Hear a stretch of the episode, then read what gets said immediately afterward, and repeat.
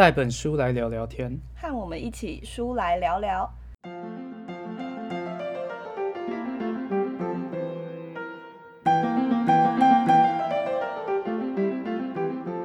你现在正在收听的是《书来聊聊》EP 二，我是 Pin。我是 Jackie，好，这一集主题是一个好老师，一个好老师。我们直接切入正题，教育相关。哎，对，对，我们刚刚你的要求，是我们刚刚进行了一番争辩之后，这次决定尝试直接进入正题的方式。好，你刚才讲到好老师嘛，对，就是那时候算是我先提，就是对我来讲很重要的书。那是我最近才看到的书，因为我最近的工作就是老师嘛。嗯，你要不要那个啊讲、一下你现在的近况？我觉得你做你现在做的事情其实蛮有趣的，应该其实蛮酷的，蛮酷的可以可以宣传，可以宣传一下。好，就是我现在在中部的地区当老师，但是我们是台北人嘛。哎，我们之前有讲过我们是台北人吗？我不是台北人，你才是 台北人。你不是台北人吗？好，只有我是台北人，然后他不是台北人。好，但我是在台北长大的小孩。如果 EP 零有听的话呢，就是我们可能小时候也就是蛮乖、蛮会念书的小孩。虽然不是说两个人成长过程一样，可是后来了，后来会接受到比较多的教育资源。我觉得这个是都对有。，没有。其实聘讲这么多，他他想要讲的就是说，他身为一个在一个还不错的家庭成长的小孩，他现在在做偏向教育。没有，我刚刚要讲的是教育不平等，我们要带出你要先我们组织讲教育的不平等，组织的、呃核心理念。对，所以你要先铺陈，然后再讲到你的。对，没有啦，。我刚刚讲一讲，突然想到的。对我，我大学大概快毕业那时候就，呃，因为我是念理工科嘛，但是我那时候就觉得，哦，我不想要当一个就是工程师，然后城市设计师、城市设计，然后就就在那边想说，我还要做什么工作。然后那时候就接触到我现在参与的一个 NGO 组织，叫做 Teach for Taiwan，为台湾而教。然后，呃，它的核心概念就是教育不平等。对，嗯但是其实，在那之前，我也没有很熟教育这个东西。就我觉得，满腔热血就进去。哎、没有哎、我完全是、我们我们有的人真的很热血，嗯但我觉得那个时候比起热血，我更多是评估说，哎、我参加这个组织，我可以，他可以怎么样跟我个人的呃成长，然后个人的，就是我希望做到，或者是我希望我希望收获的，我希望看见的事情去、去契合。嗯对，我们那时候有在在组织里面哦，我们会上很多很多的课。呃，我记得有一门课，他就是他就是在讲说，呃，可能两个理念哪个占比较重，然后那通常都是就是蛮纠结，然后他就说可能它的差别只有一点点，就是五十一趴跟四十九趴。那个时候其中一题就是刚刚那个五一四九那个选择题，其中一题就是自我实现跟使命感，然后我就选了自我实现比较重一点点这样子。嗯，因为我一直觉得我进去跟我出来，或者是我做任做任何事情，其实都是呃自我实现，就是先对，就是要先照顾好自己，然后才有办法去照顾别人。但那时候我的很多伙伴们都选了使命感，嗯我就想说哇，大家真的都是满腔热血，用你的话，满怀理想去、啊去偏乡。，对哼，对啊。但我觉得，我觉得在在那个偏乡教育的过程中获得很多啦。哦，好，那再继续再稍微顺着这个脉络补充一下，就是呃那时候我先申请那个组织，然后其实一开始我是没有教育背景，但是录取就是两年计划可以去当老师之后呢，就是组织就会安排一些教育的，就是可能可以协助你在课堂里面当一个好老师的课程，然后会先做暑训，然后之后才去呃偏乡的较真去应试，然后最后才会就是进到学校当老师这样子。你刚刚有提到那个两年两年教教育的，对，你要不要再多多讲一些？因为 TFT 它呃那个跟学校合作的方式是，他他看到台湾的偏乡教育现场可能会有很多时候老师的流动率很高，然后因为因为偏向的资源少嘛，然后呃有的时候小孩不好教，然后要做行政工作多，所以不管是正式老师还是就是那种代理老师，都会尽量的想要就是调离开啊，去找一个比较理想的工作环境。嗯，但是这样子对小孩影响就是可能他们嗯不到一年可能一学期或半学期，哎、就要换老师了。然后就是之前有听说过，就是如果说有的地方三招、四招、五招都招不找不到老师，然后他们会请巷口的阿伯进来上课之类的。对，就是那是在这种短缺的问题。对对对，他其实台湾整体当然不会师资短缺，可是会有不患寡而患不均嘛，就是、嗯，对，就可能他们大家都会想要往都市去跑啊，然后考不上，对，那所以所以 TFT 它就招募了一些大学毕业生，然后他就是不用是教育专业的，可是他其实想补的也不是那些教育专业的人想要去的地方，他就想补这个缺洞，对，然后。他的计划就是两年为期，因为两年在小学来讲，就是呃，可能低年级、中年级、高年级一个阶段会是两年嘛。对对，那至少可以陪伴孩子一个比较稳定的时间。嗯，然后可能他他如果定太长，可能又会更少人愿意投入，所以就是嗯选择了这这一个时间点。那实际上计划结束之后，如果要跟就是如果要留在原原本的学校在工作的话，就是变成说，嗯，我们是自由之身之身，自自由由之之身然后签约就是两年为一期。对对对对对对对，所以我快要自由了。对，到今年八月，哎、今年七月，所以今天提这个，其实也算你这两年教师生涯算是一个回顾。一个，我我觉得这我觉得这本书啊，你先我讲一下要书名好了。好，就是我的书名是《教学的勇气》，然后其实我一开始到现场的时候，挫折感很重，因为我不是教育出身的嘛，这是嗯。第一个，所以嗯其实本来在前面上课的时候就要补很多课，因为我没有过去没有修过什么教程相关的课，那。呃，像我们在行前集训的时候，一些有接触到教程啊，就可能本来就是呃大学时期，他如果有兴趣的话，其实他就会去修一些相关的课，或者是一直在关注相关消息的朋友，就会觉得他们已经领先非常多了。然后还有我自己个人的呃个性跟特质，就是在教室里面也会遇到一些挑战。然后我记得你之前有讲过，就是你好像第一次试教的时候，哦，对对对对对，那那个是已经较真了。嗯，诶那时候是我想，我想先从那个行前集训开始讲起。啊，我们行前集训的时候，其实先上课，然后是有实做的，就是我们要到恒春去跟合作的学校，对那个合作学校来讲，就是小朋友是来参加暑暑令营的那种感觉，夏令营。嗯，嗯夏令对，那但是对我们来讲，我们是呃实习老师，然后要被考试的，嗯就是我们要每天教小朋友，呃，要要教课，然后要带班，然后台下会有督导在那边看你每一堂课，然后呃给你回馈的建议。嗯。然后所以是一整个礼拜，然后压力蛮大的，因为每天你都是早上上课，然后下午议课，然后在那边讨论说，哎，我今天怎么样子，然后每一堂课都要写教案，然后呃督导就会看你说你这个教案写的怎么样，这个是会先看，然后还有你最后执行的怎么样，你的临场反应怎么样子，嗯。对，那那个那个时候，呃，哦，我们是有可能在那一个阶段，如果他真的经过一整个礼拜的评估之后，还是觉得不适合到现场，然后那时候我们其实还没跟 TFT 签约，然后就是有可能会离开，哦，所以对，真的是高压环境，高压环境。有你有认识人就是没有通过审核的吗？有有有，大概每年都是一成左右，哦，嗯，那就是其实没通过审核，就是还没有准备好，因为到现场还会有很多的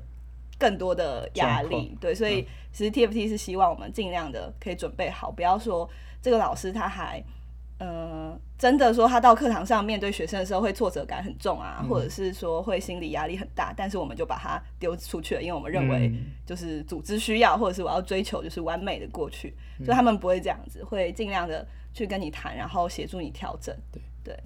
那那个时候我我是没有到说会有呃要出局的危险，但是我有获得督导的一个评价是，呃，班级经营的能力比较差，就是班级经营，就是可能你说像班导师要做的工作，对，但是我那时候也没有很知道说班级经营，就是我觉得我班导师的工作其实做的不错，但是如果是课堂上的时候，就可能我是比较偏重在就如果知识的内容的分析啊，然后去去呃想说要怎么解释这些部分，我是 OK。对，但如果是实际上掌控小朋友当下的状况，尤其是人多的时候，然后或者是要带活动、要带游戏的时候，然后就会比较容易混乱这样子。嗯，对，所以那时候就是我那时候的弱项。那后来我们那个这个是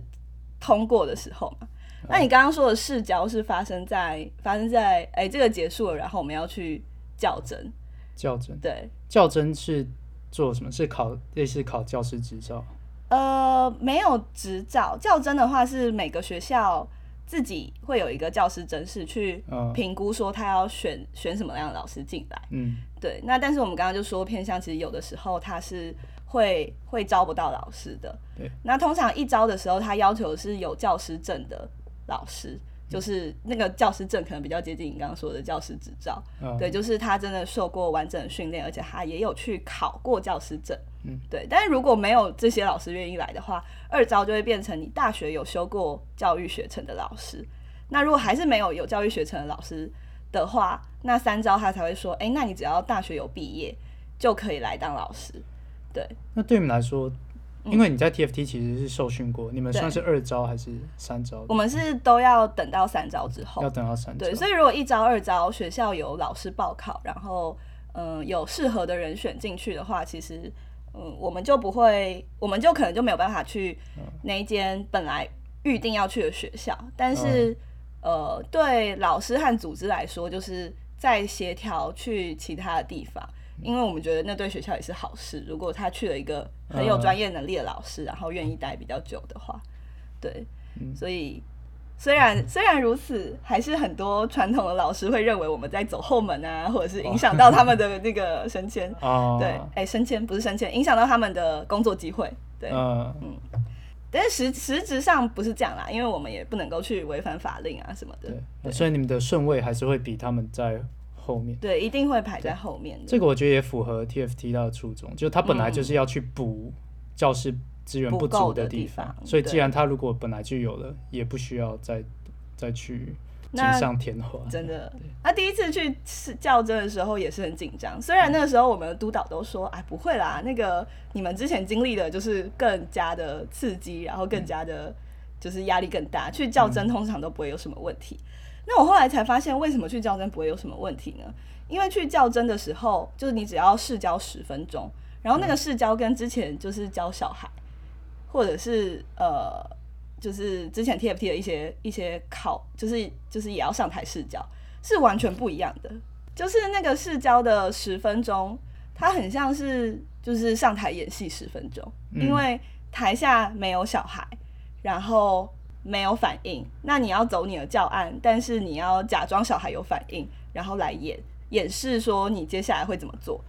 然后你就会，所以你就会说，哎，小明你觉得如何啊？哇，小明你答得非常好。然后我就就是上台的时候，我就尴尬到笑出来。哎，就是就是第一次在练习的时候，我就大概讲两句话，我就觉得实在太蠢，然后我就笑到讲不下去。所以他的状况就很像是底下，譬如说做三个评审，对然后你在上面其实很像是演员真事一样，在演一出戏这样。我就觉得实在是呃，但这个 好，我要离开教育界了，所以 就是我就觉得这实在是太蠢了。但是这个东西在很多教师的考试，就各个学校的教师甄试啊，或者是说呃你要成为正式老师的考核里面，其实都还是有就是这样一个环节。那我觉得其实大家可以想一下，要怎么一起把它变得比较好一点，对。比较适合，比较能够去呃分辨说这到底是不是个好老师，或者这是不是个合适的老师，对啊，就我我刚才其实你在你在你在抱怨的时候，我有嗯在想说，哎、那要怎么？因为你也不可能就是放一个班级的学生，然后让学生评，尤其是小学生，他嗯不太可能评价一个老师。而且你如果真是都要去去挪用一般学生的时间，这个也也是有问题。所以可能现在这个虽然大家一听都觉得怎么会这样子真实，但是是不是有更好的方法，的确是要去想的问题。评审也可以假扮学生啦，就是评审。也可以不要只坐在下面，对。但我不知道对评审来讲，他们会不会觉得，就是也可以派一些大人去呃出呃做一些回应，然后去看一下他的临场反应。嗯，对啊，那其实这个应该是一个方法，我相信一定也还有其他的方法，例如说呃记录影啊，哎，录影不知道会不会变成一样是一个演戏，但是对，但我觉得我觉得大家要发挥创意去想一下这个解决方法，这样子，对，有有回应，其实有学生像是 TFT 进去的现场试教，就是台下的评审会假扮学生，然后那时候我真的是被台下的评审震惊到，因为那一次我完全没有教完我的教案，嗯。就我那次本来要教数学，然后我大概就走进去，然后要讲说我们今天要教数学，然后台下的学生就是评审假扮学生就开始说：“老师，我想去打球。”老师旁边那个人一直不专心，然后 老师呃，就是我肚子好饿之类的，然后他就是不层出不穷的问题，一直不断的丢给你。他一直模拟，就是你可能去教育现场会遇到学生做的事情。对对，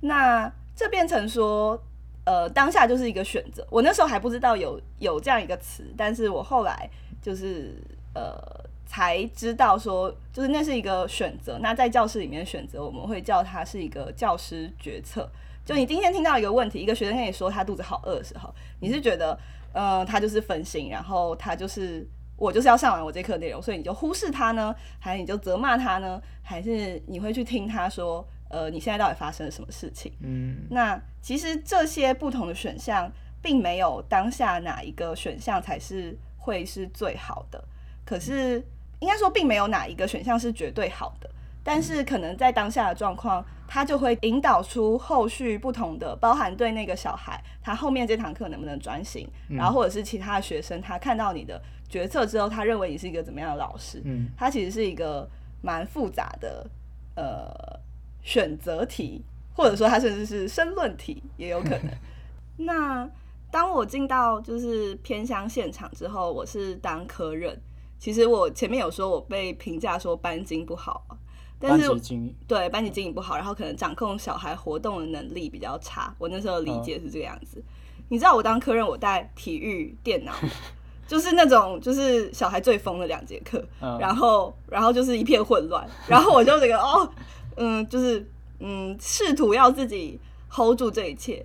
那但是当小孩还跟你没那么熟的时候，其实其实，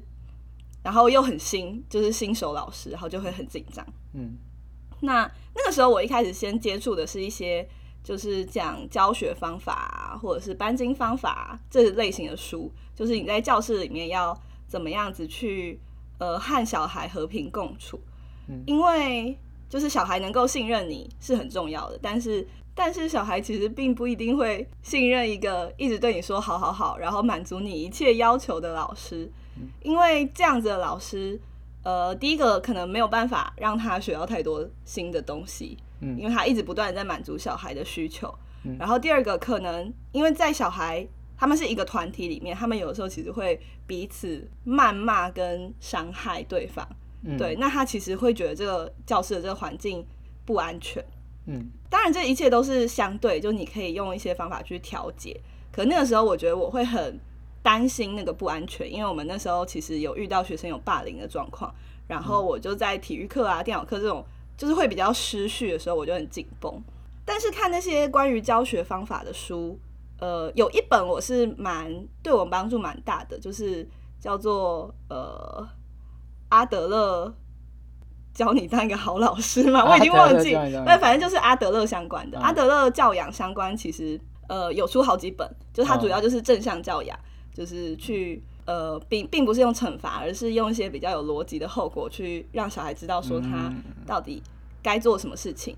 那那本阿德勒的书给我帮助是，我会知道我做的每一个教师决策，或者是我在教室里面去选择的规则。规范到底有什么意义？然后我不会很担心说，哎，我现在就是在用威权来镇压小孩，或者是说，呃，我好像训练猴子一样训练他们。我觉得那对我个人是蛮重要，就是它是它是一些方法，但是它也是那个方法背后是有迹可循的。你说的有迹可循，就是阿德勒的对这心理学里，对，就是他会很清楚的告诉你说，呃。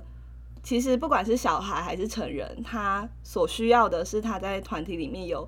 安全感跟贡献感。所以我希望他可以，哎，就是我希望可以制造一个情境，是让他为团体付出，那他其实会过得更快乐，然后学习会更好之类的。所以这个为团体付出的概念，算是阿德勒心理学的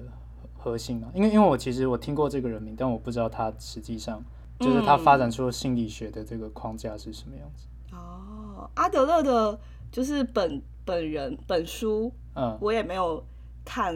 过非常多，哎，就是一开一开始以前看过的就是那个被讨厌的勇气嘛。嗯，那我其实不太喜欢《被讨厌的勇气》那本书。OK，我不是说那本书的内容不好啦，就是我还蛮喜欢阿德勒的嘛。但我觉得那本书写的，嗯，方式我不是很喜欢。他就是一个老人，然后要跟年轻人传达一些智慧的道理的那种寓言故事的形式。我那时候看的时候就觉得，嗯，好好笨哦、我就是你你不比较不喜欢他的形式，对对就对他可能传达的知识，你是觉得对，看完的时候我是是对阿德勒有产生兴趣，而且他其实也影响到我那个时候做就是休学出国的决定。对，所以那本书其实影响我蛮大的，只是我还是会说，嗯，我没有很喜欢那本书。呃，就可能你觉得写的形式不是合你的胃口，对对对，但我想要去看那个阿德勒的心理学讲义，就后来有出的，只是我一直拖着没有看。嗯。如果你刚刚你刚问我说阿德勒的心理学内容在讲什么，我想到两个就是简短的。就第一个，有人有人去总结《被讨厌的勇气》里面提到的，他就说、阿德勒就是讲两个，一个是干我屁事，一个是干你屁事。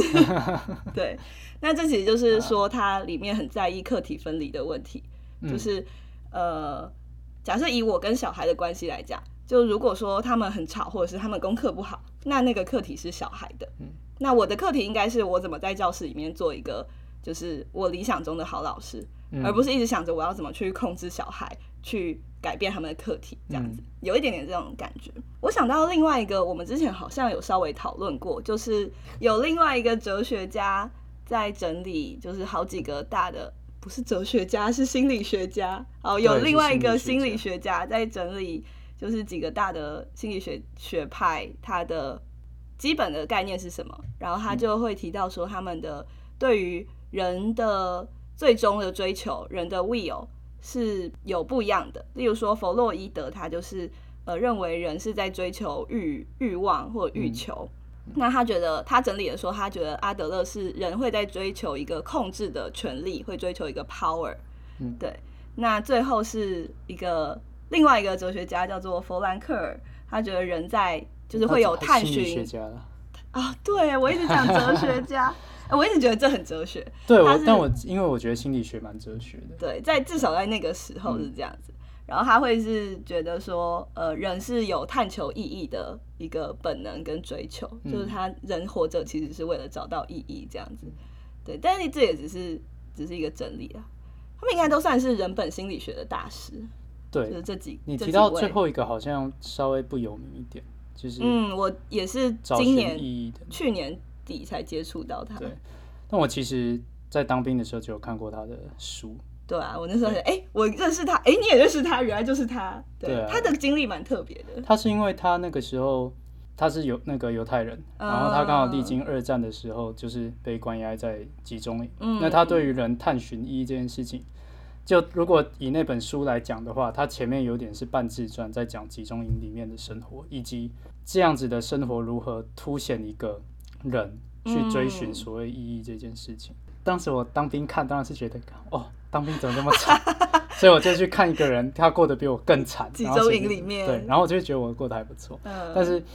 那时候对我影，我觉得影响也蛮深的，就是说他的理论，就是人是寻求意义的，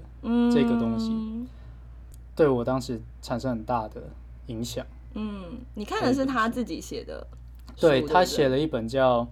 我那时候哦，我跟你讲，我那时候还看那个英文书，很认真，哇，它好像叫《A Man's Search for Meaning》吧，就是哦，就真的就是探求意义，A Man's Search for meaning。那嗯那本其实理论很少，它前面是自传，我有点在讲集中营的事情。然后嗯，感觉蛮值得去看一下的。对啊，还是要看原原本会比较有感觉。嗯，当然后面的人有的时候去整理那些不同的思想的时候，你可能也可以创造出新的意义。可是我觉嗯得你要看原本才知道说你有没有超译它，不要超译太多。嗯 对对对。好，诶、阿德勒啊，结果阿德勒那个时候是我在学说我要怎么样在教室里面可能建一些规范啊，或者是疏解学生的情绪。我觉得那本书帮帮助我蛮大的。那后来就是第二本我很我觉得非常棒的书，就是我今天带的这本《教学的勇气》。那它就比较没有那么，就我如果一开始进去看的时候，我可能就也会有感，可能我可能也没有办法那么知道，呃，就是去应用书里面的东西去帮助我当时在现场，因为这本他在讲的就更哲学吧，因为他在讲的就不是教学方法，他在讲的是一个老师怎么样是一个好老师，他其实是抱的很大的勇气站在教室里面，所以他叫教学的勇气嘛。对，他是抱持了什么样的勇气？就是他要去面对他自己，呃，其实被害怕困住，然后可能其实很害怕学生挑战他，或者是其实很害怕在台台上出糗啊之类的。每个老师的害怕可能都不一样，但是当你在教室里面站上讲台的时候，可能你要面对的是你自己生命中你最害怕的事情。嗯，对。然后他会呈现，他会用某种方式，你的课题会用某种方式呈现在课堂里面。那最后你会发现，你必须要去面对和解决它。嗯，对有的人来讲可能是童年或什么，那有的人可能是个性，就是这个其实是蛮不一定的。但如果你想要成为一个好老师，你就必须要呃勇敢的去面对你最害怕的东西，然后去想办法。解决，或者是想办法不不断的探索。哎，这本书像你刚才讲的说，它主要它的作者也是一个老师嘛？对，其实好像是一开始有在可能高中教过书，然后后来就是比较是大学教授，然后会去，嗯，我不知道美国是不是有可以示范教学还是什么，所以他还是会常常出去跟其他老师上课或者演讲或者示范教学这样子。嗯，对，所以他其实。有讲到蛮多他的经验的，里面有一个我觉得很精妙的比喻。他一开始就在讲说，哎，他就是想知道什么是好老师，然后他就发现好老师其实有各式各样的啊，有的就是比较擅长用讲授法，然后去讲，但是学生也都觉得他讲的很精彩。对，然后有的就是会用那种互动方式，或者或者是有的其实会让学生去自学。嗯，但是他就说，他问学生的时候，他就发现，哎，那些。好老师其实有千千万种面貌，但是就是学生不喜欢的老师呢，他都有一个共同的特质，就是他讲出来的话，他其实并不真的相信。然后说学生不相信，哎，学生学生观察对学生观察的结果就是，老师他不太相信他自己讲出来的话，他跟他说的话，他在讲东西，他在告诉学生的规则之类，其实是彼此脱钩的。然后那个比喻我非常的喜欢，他就说那个老师站在台上，他讲出来的话呢，就很像是就是漫画人物，他会冒出来一个对话框在你的头旁边，然后他就说，哎，他讲了什么话，然后他就出现那个对话框，但那个对话框就跟他本人有一种脱离的感觉，就是哦，我好像跟我讲的话隔了一层，我好像在扮演某个角色，所以我讲这个话，然后我非常非常喜欢，就是他其实，在教室里面，在作为一个教师的同时，他也是要很作为他自己的这个概念。嗯，对，这是他一开始震撼到我的地方。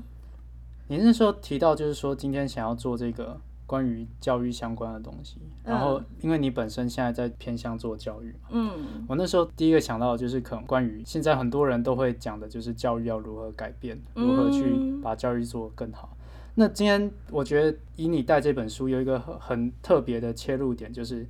像我身为一个局外人，我一个外行人，我我们都是以学生的立场在看事情，就是说我教育要怎么做到让学生更好。但其实老师本身也是人，他在整个教育环境，他也是一个需要被照顾到的角色。那我们要，我们除了想怎么让学生好，其实。老师也是相当重要，就怎么样子去正视，譬如说你在偏向教育遇到的问题，那怎么样可以让老师有更好的的这些工具去教学生，其实也是非常重要的一件事情。对，我觉得照顾老师跟支援老师，真的就可以呃影响到更多的学生。嗯，对啊。那 TFT 的课程培训有在做这件事情嘛？那其实。蛮多现在有一些共备啊，或者是其他的共备是呃共备就是共同备课，就是老师可能哦会一起针对某个主题去讨论，然后准备。对，就是我觉得在我看到的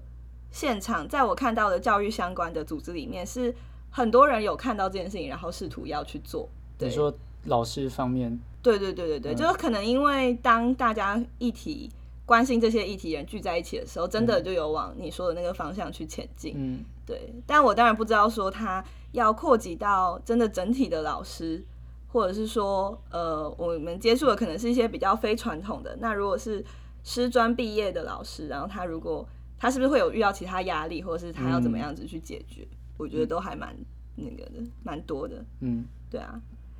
教室里面就是你刚刚说学生老师嘛，对，然后让我想到他后面的章节，其实我后面的章节也是慢慢在看，然后还没有完全看完，看完，但是看到的每个我都觉得非常的就是很值得慢慢看。嗯。对他后面的章节有一个我前几天才看到，然后他在讲说，除了学生跟老师之外，就是教室里面或者是教育里面，还有一个非常重要的东西叫做伟大的事物。没有，就是可能就像是我们追求的知识，但他啊。除了在讲知识之外，他讲的并不是枝微末节的知识，他可能讲说知识里面会有一个核心概念。那我们如果呃，作者认为，如果是要构筑一个理想的教室、理想的求求真的群体，就是嗯。教育、可能学习团体的话，他可能不应该用老师为中心，但他可能也不能完全用学生为中心。呃，我我我的理解是，他说的不能完全用学生为中心的意思，就是有点像是我刚刚说的，不能完全去满足学生的需求。嗯对，而是要以就是刚刚说的那个伟大事物、那个知识的核心概念为中心。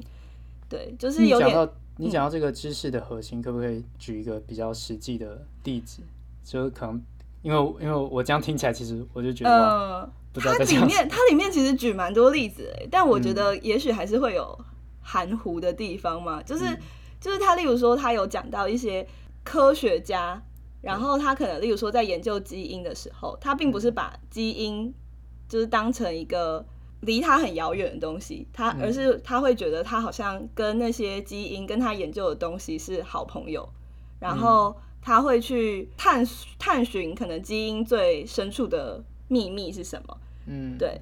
那我的想法是我没有办法很具体的描述一个一个伟大事物是什么，但是我如果说，例如说在学习数学，我会觉得它本质上是用一种简洁的方式来描述事情嘛，然后我可能就会想要知道它要怎么样用一条规则或者是最少的规则，他们有一些公社嘛，然后来描述整个世界。那如果是文学的话，我可能会想要知道它是怎么样讲一个好故事，嗯。就类似这种的。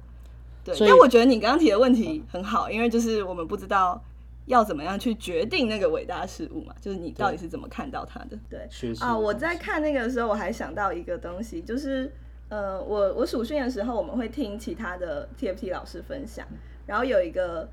老师他分享了他在课堂上面做一件事情，就是他上自然课的时候，他也想要用基本概念来做，嗯然后他就想说，自然最基本的概念有没有一个概念可以去解释所有的东西呢？就是原子。所以他就哦跟小朋友解释了原子还有分子的概念，对。但是我那时候是非常的佩服他，因为我就觉得这很难跟小朋友解释。就也许我们最终目标是那个，但是、呃，实际上要去，就是你要直接跟他讲，可能是有点困难的。那我们是要怎么接近那个那个呃真理或者是那个基础的事物，其实嗯是要不断的，就是不断的去想有没有更好的方法的。对，对，我觉得，嗯我觉得可能就是现在有点回到，就是已经不是在讲大环境，而是你要怎么去教一个学科的问对题。那对，可能因为就会大家都细节。对，就是说我们也许我们都知道要教这个核心，但是还有一嗯个重点是那实实物上要怎么去教它，嗯，才可以把它教好。因为你刚才提到一开始教原子分子，我有想到就是之前那个有一个很伟大的物理学家叫费曼，嗯，然后他不他不是出过一系列什么物理学奖哦，对对对，他就是说，就是那个老师他有说，他就是看记得费曼的时候有说，哦如果要留下画的话，要留下什么？对哦如果如果科学只能够用两句话吗？还是什么来解对，释？然后他说他会他就会留下他他所有物质，都是原子组成，因为他他的意思就是说，如果现在呃人类的人类的文明要从头开始，对，全部都从头开始，嗯。然后我们只能给后世的人一句话，嗯。然后他会说什么？他然后费曼就说他会留下所有物质都是嗯，由原子构成这件事情。对。嗯，这个啊，我刚刚内心其实又冒出一些例子，但我想说，我们越来越走向科学怪人的路线。越讲越硬。对，但我我呃想到另外一个方向是它里面提到的，我觉得除了那个伟大事物之外，很重要的是。就是你跟那个事物互动的方法，就是他认为说那个知识本身，它并不是一个守护，就是老师并不是一个知识的守护者，就是他不是站在前面，然后就说，哎、我就要传达这个知识所有真理给你，而是老师是可以跟那个知识做互动，然后学生应该也可以跟那个知识做互动，他应该要是一个群体，彼此都可以互动，然后这样他才可以维持一个。同时，大家是可以很自由的表达意见，但是又可以尊重他人意见的这种关系，因为他们知道说每一个他们所做的追求都是为了更去探寻那个真理，这样子。嗯，对。然后我觉得那个互动模式也蛮重要的，因为很多时候老师都会觉得我要告诉你正确的东西，但如果你想象那个真理是一个更高大，然后你根本还不知道你现在的是不是正确，搞不好我们现在做的每一个。就是我们现在关于这个真理的理解，也只是一个很浅、很浅层的东西，它可能还会再被推翻嘛。嗯，当你有这个想法的时候，其实你就不会觉得我就是对学生来讲就是完全正确这样子。嗯，对。所以绕回来，其实今天的主题还是你在 TFT 的。哦，就突然变成这个样子。我本来是想说可能会稍微提到，因为也是一个自我介绍的延伸。因为上次自我介绍不知道为什么都在。都在瞎聊一些那个科科对啊，科学、嗯、科学丛书的推广，嗯、就觉得嗯，好像没有讲到太多。那这个部分有机会教育相关的东西，可能还是会提到，或者是之后搞不好可能会一直重复出现，因为毕竟这就是你现在的离你很近的一些、啊、一个东西啊。对，离我很近。但你也有对教育蛮感兴趣的，不是吗？因为我就觉得我之前闲聊其实就蛮常会聊到。可是我没有接触，我就是讲空话的那种啊，我就是没有争论节目看一看 啊，对，嗯嗯嗯，好，那就今天到这边了吗？你有什么要结尾的吗？嗯，加入 TFT，呃，没有，好，就是有兴趣的话可以上网搜索一下 TFT，那或者是。然后教师节也没有快要到了，我们就在这时候做这个，啊、或者是你也可以写信给，就是你觉得心目中的好老师，然后呃心心目中影响你很深的老师，然后然后写个信看一下他们的近况怎么样，因为老师也是人，我觉得小时候根本就没有想到这件事情，嗯、然后现在就会很好奇，哎，就是可能到国高中以后，高中大学之后，你就会跟老师变得比较像朋友的关系，但是小时候真的没有想到老师在。那个时候他在教学的时候，他要面对什么，或者是他就是是怎么样子去嗯跟你们去互动的，对啊，所以搞不好去找老师会有有趣的事情发生。对，好，我突然想到，你除了推 TFT 以外，还是要推一下这本书了。这本书教学的勇气教学的勇气。嗯，对，因为这本应该是我会，如果我有人生之书、人生实书之类的，我应该会把它放在里面，其中一本。对。嗯然后会让我觉得，就我可能之后不一定会继续做全职的教职，就不一定会去师培啊，然后把什么教教程都念完。可是，嗯、可是我会觉得，呃，我会想要在一些层面上面去当一个好老师，就他会是算是我一个身份认同，或者是我想要不断的回头来精进跟调整自己，嗯，的一个提醒，这样子，对啊。啊，人生人生史书。我想说，我想说录个结尾，结果 结果结尾就是永远剪不完。好，那很谢谢大家今天的收听，有任何心得感想的话，欢迎给我们回馈。就这样，大家拜拜，拜拜。